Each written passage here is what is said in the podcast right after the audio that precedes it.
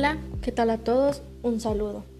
Primero que nada, me presento para los que no me conocen. Mi nombre es Arely Solís, estudiante del cuarto semestre de la licenciatura en odontología en la Universidad Pablo Guardado Chávez.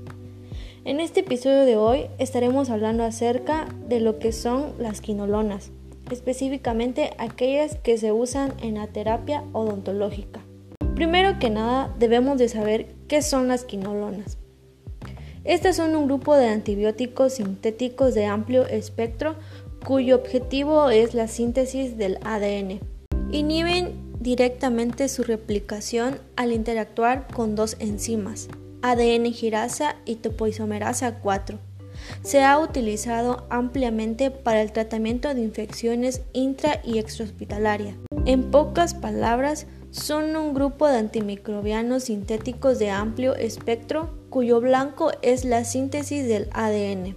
Su efectividad se debe a su alta biodisponibilidad, nivel de seguridad y forma de administración que puede ser tanto enteral como parenteral. Sin embargo, se ha utilizado indiscriminadamente en el campo de la agricultura y en el procesamiento de alimentos, lo que hace que el incremento de resistencia a quinolonas sea un problema cada vez más frecuente asociado a la constante exposición de diversos microorganismos, por lo que el descubrimiento del ácido nalidíxico, la cual es la primera quinolona sintética con actividad antimicrobiana, especialmente para el tratamiento de infecciones de vías urinarias no complicadas, fue muy importante. Esto llevó al desarrollo de otros antimicrobianos basados en tratar infecciones causadas por bacterias gram negativas. A continuación se menciona la clasificación y espectro de actividad de las quinolonas. De acuerdo a su espectro de actividad, las quinolonas se clasifican de acuerdo a cuatro distintas generaciones. Primera generación, principalmente para enterobacterias, bacilos gram negativos como E. coli, Klebsiella, Enterobacter y Salmonella. En esta podemos encontrar los antibióticos como el ácido nalidíxico, ácido piromidímico y ácido piperimídico. Segunda generación. Es la misma que la primera generación, presenta un amplio espectro en los bacilos gram positivos como Aeruginosa, Acinetobacter, H. influenzae, N. gonorrhoeae, B. cholerae y Campylobacter. Para las gram positivas como son la S. aureus y S. epidermis y para los patógenos antípicos como la C. trachomatis y microplasma. Aquí podemos encontrar los antimicrobianos como es el ciprofloxacin, norfloxacina, ofloxacina, rufloxacina y pefloxacina. Para la tercera generación es la misma que la segunda generación. Tiene un espectro extendido en bacilos gram negativos, estos mismos que la primera y la segunda generación. Gram positivas como es la S pneumoniae y S piogenes. Y patógenos atípicos como la P. neumonía y M. neumonía. En esta generación se puede encontrar a la levofloxacina, temafloxacina, esparfloxacina y lemefloxacina. Y por último está la cuarta generación. Esta es la misma que la tercera generación, por lo que su espectro antimicrobiano abarca a las gram positivas S. aerus, la cual es resistente a la penicilina, anaerobias como las bacteroides y Clotidium. Los antimicrobianos son valofloxacino, clinofloxacino, gemilofloxacino, muxilofloxacino, gatilofloxacino, citalofloxacino y trobofloxacino. Todo esto por mencionar las más importantes. Su mecanismo de acción, como ya se había mencionado, es interferir en la síntesis del ADN, conduciendo la muerte celular bacteriana mediante la fragmentación cromosómica de esta. inhibiendo la replicación bacteriana. Asimismo, existen algunas quinolonas con espectro de actividad y potencia mejorada, farmacocinética y farmacodinamia de las quinolonas. La mayoría de las quinolonas se encuentran disponibles de forma oral e intravenosa. La biodisponibilidad, sin importar el modo de administración, es la misma, de 70 a 90%, aunque la administración vía oral suele verse afectada por la ingesta simultánea de alimentos. En adultos tiene una vida media de 1.5 a 16 horas. Son metabolizadas en el hígado por medio del citocromo P450, aunque algunas también pueden ser metabolizadas por la glucorinasa o por conjugación de sulfatos. Todas las quinolonas se eliminan vía hepática o renal. Aplicaciones clínicas. El uso de las quinolonas se encuentran las siguientes: infecciones de tracto urinario no complicadas y complicadas, prostatitis bacteriana crónica, infecciones de transmisión sexual o infecciones pélvicas. También se ha documentado su evidencia para el manejo de infecciones cutáneas, osteoarticulares y del tracto gastrointestinal, además de quimioprofilaxis en odontología con pacientes neutropénicos, posquirúrgicos, cirróticos con riesgo a desarrollar periodontitis bacteriana espontánea y como una terapia antibiótica de práctica general. Efectos adversos de las quinolonas. Asimismo, como cualquier otro medicamento, el uso de quinolonas conlleva una serie de efectos adversos, dentro de los cuales la mayoría son leves pero frecuentes, mientras que otros son inusuales pero graves y han causado el retiro de múltiples fármacos. Se puede presentar náusea, vómito, diarrea, fototoxicidad, eritema, prurito, urticaria, afección del sistema nervioso central, cardiovascular y hepático. Algo que debemos de saber es que los pacientes con consideraciones médicas preexistentes o que se encuentren con tratamiento concominante pueden tener mayor riesgo de presentar reacciones adversas neuropsiquiátricas. Bueno, quedando claro todo esto, ahora hablaremos de dos fármacos importantes en la terapia odontológica. Nosotros, como odontólogos, utilizamos el ciprofloxacino y levofloxacino. A continuación conoceremos más de ellos. Ciprofloxacino, mecanismo de acción. Estas son quinolonas de segunda generación y sirven como agente antimicrobiano perteneciente al grupo de fluoroquinolonas por lo que la acción bactericida de ciprofloxacino se debe a la inhibición tanto de la topoisomerasa de tipo 2, es decir, ADN girasa, como la de topoisomerasa tipo 4, necesarias para la replicación, transcripción, reparación y recombinación del ADN bacteriano. Indicaciones terapéuticas del ciprofloxacino. Se utilizan para la profilaxis post-exposición y tratamiento curativo. En adultos, infección de vías respiratorias bajas por gram negativas como infección broncopulmonar, en fibrosis quística o neumonía, otitis crónica y exaversación aguda de sinusitis crónica.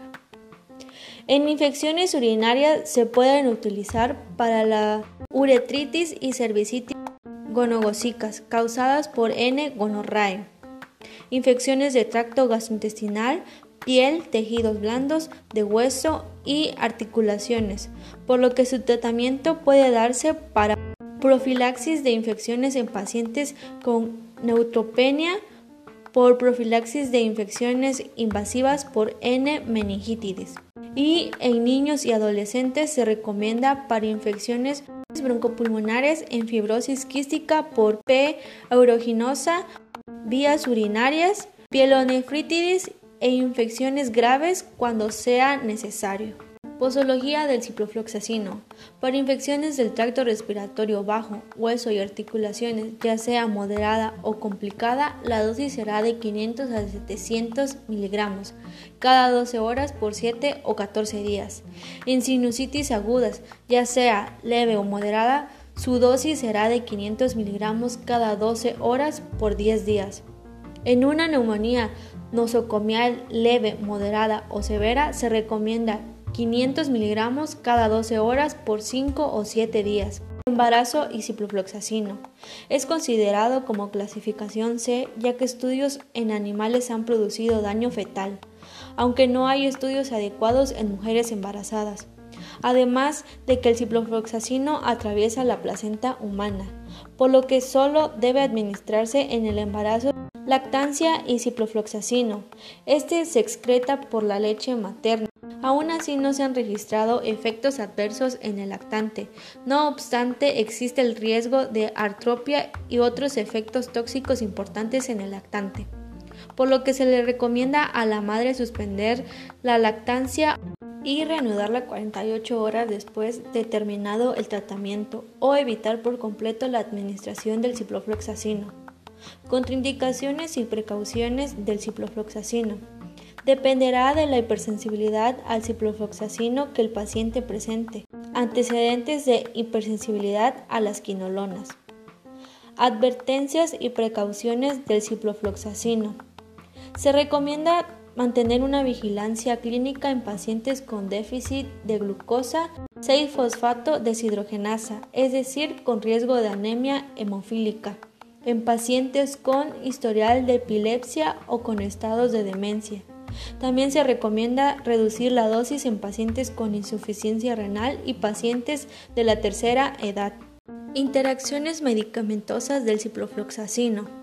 En alimentos no se recomienda la administración conjunta con leche o derivados con quinolonas como en el ciprofloxacino por vía oral debido a su disminución de la absorción del fármaco, reduciendo su biodisponibilidad.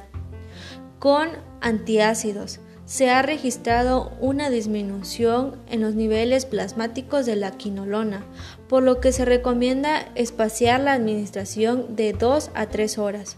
En los anticoagulantes, específicamente la warfarina, se ha registrado un aumento del tiempo de en los Antiinflamatorios no esteroides, como en el caso del ácido mefenámico, indometacina y naproxeno, se ha reportado toxicidad en el ciprofloxacino, como es la neurotoxicidad y convulsiones. El siguiente es el levofloxacino, mecanismo de acción.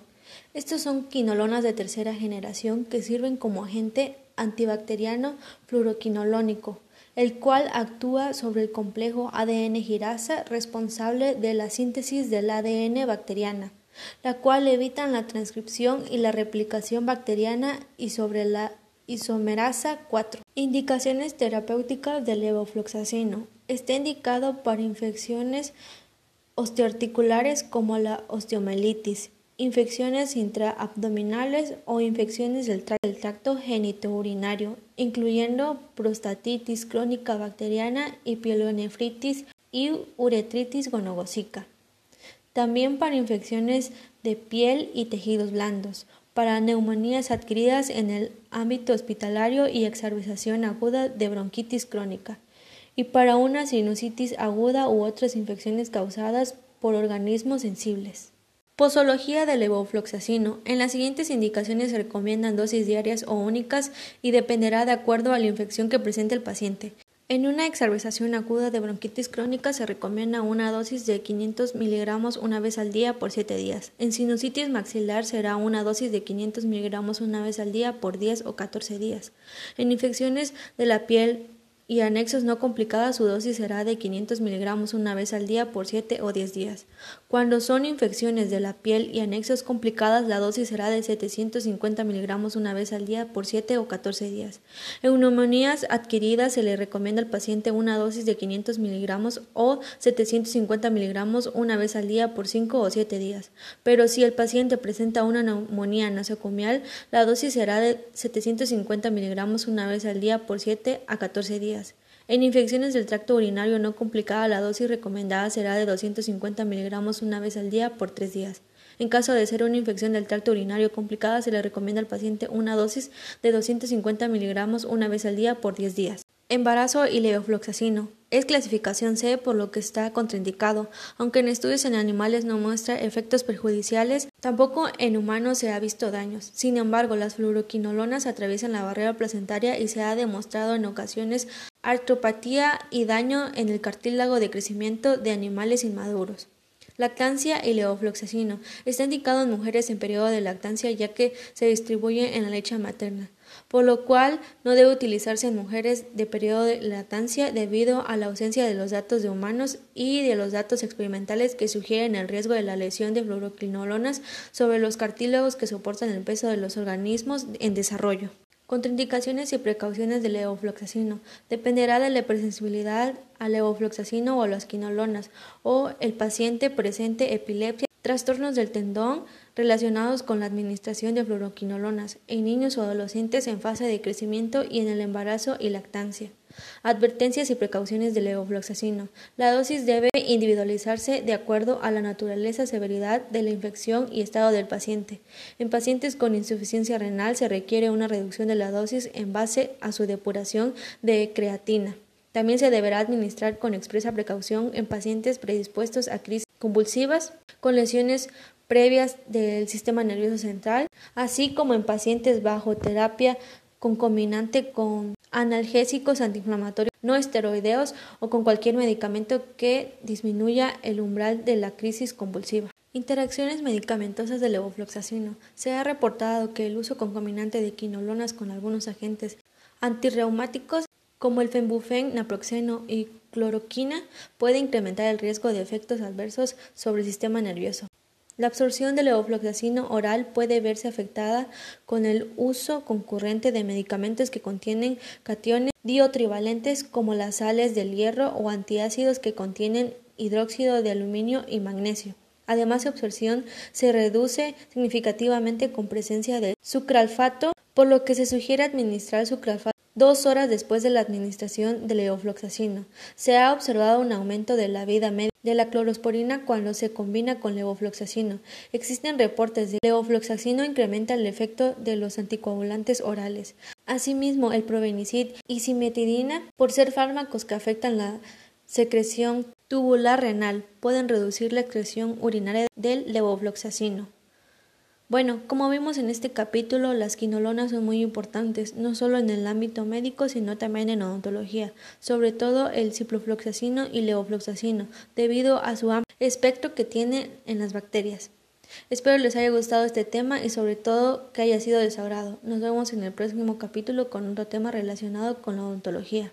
Inhiben directamente su replicación al interactuar con dos enzimas, ADN girasa y topoisomerasa 4. Se ha utilizado ampliamente para el tratamiento de infecciones intra y extrahospitalarias.